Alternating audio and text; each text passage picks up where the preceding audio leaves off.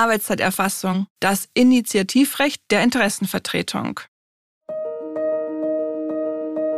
Der Personalrat-Podcast. Wichtige Urteile, Gesetzesänderungen und Themen aus der Praxis für die Praxis.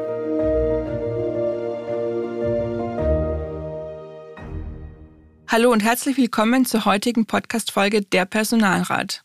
Mein Name ist Emgard Schmalix, verantwortliche Redakteurin der Zeitschrift Der Personalrat und mir gegenüber Michael Kröll, Fachanwalt für Arbeitsrecht in der Kanzlei Kröll und Weber in Frankfurt am Main. Hallo Michael. Hallo Irmgard. Die Arbeitszeiterfassung, eines der drängendsten Themen im Arbeitsrecht, nicht erst seit der viel beachteten Entscheidung des Bundesarbeitsgerichts im September 2022. Wir haben die Entscheidung und deren Auswirkungen bereits ausführlich in Podcast Folge 8 vom 8. November 2022 dargestellt. Das Bundesarbeitsgericht sprach in dieser Grundsatzentscheidung dem Betriebsrat ein Initiativrecht zur Einführung eines Zeiterfassungssystems ab. Die Begründung des Gerichts Arbeitgeber seien bereits Kraftgesetzes, und zwar des Arbeitsschutzgesetzes, verpflichtet, die Arbeitszeit ihrer Beschäftigten zu erfassen. Geht es jedoch nicht um die Frage, ob der Arbeitgeber erstmalig ein Zeiterfassungssystem einführt, sondern darum, wie die Zeiterfassung im Unternehmen am besten ausgestaltet wird, hat der Betriebsrat sehr wohl ein Mitbestimmungsrecht. Jetzt gibt es zur Arbeitszeiterfassung eine neue Entscheidung des Landesarbeitsgerichts München. Michael, worum ging es in dem Beschluss? Datum und Aktenzeichen finden sich wie immer in den Show Notes. Hier forderte der Betriebsrat vom Arbeitgeber, Verhandlungen über die Ausgestaltung der Arbeitszeiterfassung aufzunehmen. Konkret ging es um die Zeiterfassung der Arbeitszeiten der im Betrieb beschäftigten Außendienstmitarbeiter. Denn nur für den Innendienst gibt es bislang Konzernbetriebsvereinbarungen über die Arbeitszeit und deren Erfassung. Der Arbeitgeber lehnte die Gespräche mit dem Betriebsrat über die Arbeitszeiterfassung ab. Diese Haltung begründete er damit, im Hinblick auf die anstehende gesetzliche Regelung derzeit nicht handeln zu wollen. Er hoffe, dass der Außendienst letztlich nicht unter die Aufzeichnungspflicht fallen werde und für das bisherige System der elektronischen Arbeitszeiterfassung sei der Konzernbetriebsrat und nicht der örtliche Betriebsrat zuständig. Der Fall ist dann vor dem Landesarbeitsgericht München gelandet. Mit welchem Ergebnis? Das Landesarbeitsgericht München hat, wie schon das Arbeitsgericht, zu Recht erkannt, dass es dem Betriebsrat hier nicht um das Ob der Zeiterfassung ging, sondern allein um das Wie. Damit ist der Betriebsrat in der Mitbestimmung und er kann auch von seinem Initiativrecht Gebrauch machen. Außerdem hat das LRG klargemacht, der Arbeitgeber kann das Initiativrecht nicht aushebeln, indem er sich darauf beruft, selbst noch nicht entschieden zu sein, ob er sich rechtmäßig verhalten und der Pflicht zur Arbeitszeitaufzeichnung nachkommen möchte und erst auf die ausstehende Gesetzesregelung warten zu wollen. Mit Betriebsratsinitiativen soll der Arbeitgeber ja gerade in mitbestimmungspflichtigen Angelegenheiten zum Handeln gezwungen werden nochmal auf den Punkt gebracht. Das Landesarbeitsgericht hat dem Betriebsrat ein Initiativrecht über die konkrete Ausgestaltung der Arbeitszeiterfassung und über die Auswahl eines Arbeitszeiterfassungssystems zuerkannt. Michael, zurück zur Meinung des Arbeitgebers. Aufgrund einer ausstehenden gesetzlichen Regelung müsse er aktuell nicht handeln. Dem hat das Gericht eine klare Abfuhr erteilt. Die Entscheidung des Landesarbeitsgerichts ist ja auch deswegen so bemerkenswert, weil es nochmal klar Stellung zur Mitbestimmung beim Wie der Zeiterfassung bezogen hat, obwohl längst ein Gesetz zur elektronischen Zeiterfassung angekündigt ist. Das stimmt. Oft beziehen Gerichte bei anstehenden Entscheidungen schon in den laufenden Gesetzgebungsprozess mit ein. Allerdings kann sich das Gesetzgebungsverfahren auch mal etwas länger hinziehen. Beispielsweise ist noch nicht absehbar, wann die ausstehende Änderung im Arbeitszeitgesetz zur Arbeitszeitaufzeichnung in Kraft treten wird. Deshalb ist es nicht praktikabel, entsprechende Verfahren vor den Gerichten so lange auszusetzen, bis das neue Gesetz gilt. Das würde die Arbeit der Betriebsräte und Personalräte lahmlegen. Insofern hat das Landesarbeitsgericht München zu Recht jetzt schon entschieden und dem Arbeitgeber ins Stammbuch geschrieben, er darf sich nicht darauf berufen, eine gesetzliche Regelung stehe noch aus.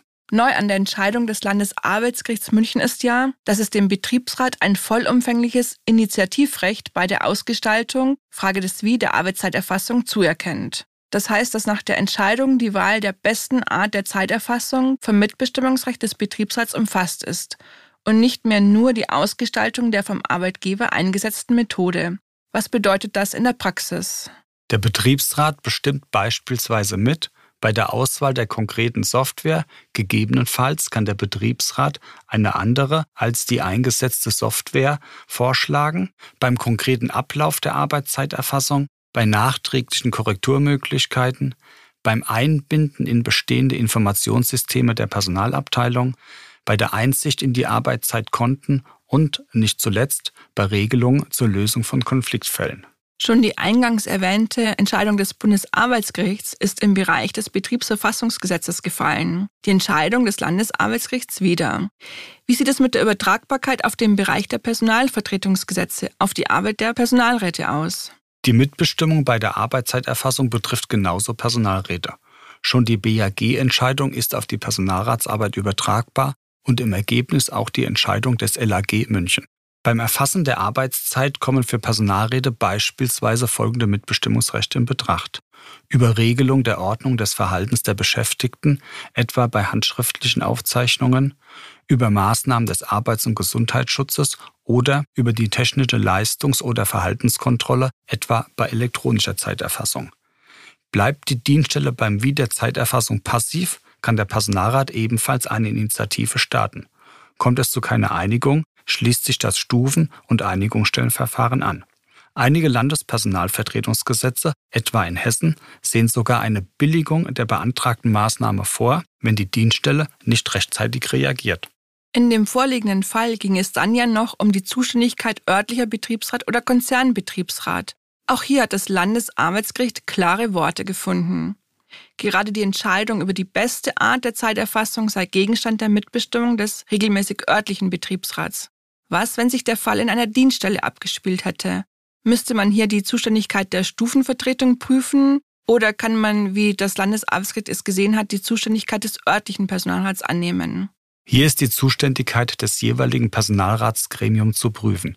Örtlicher Personalrat, Bezirkspersonalrat oder Hauptpersonalrat. Denn anders als im Betriebsverfassungsrecht folgt im Personalvertretungsrecht die Zuständigkeit der Gremien grundsätzlich der Entscheidungsbefugnis der Dienststeller haben die übergeordneten Dienststellen für ihren Zuständigkeitsbereich ein Zeiterfassungssystem ausgewählt, bestimmt der Bezirkspersonalrat oder der Hauptpersonalrat mit. Der örtliche Personalrat stimmt dann allenfalls noch bei Regelungslücken mit. Selbstverständlich können auch Hauptpersonalräte bzw. Bezirkspersonalräte für ihren Zuständigkeitsbereich zu den Modalitäten der Zeiterfassung initiativ werden.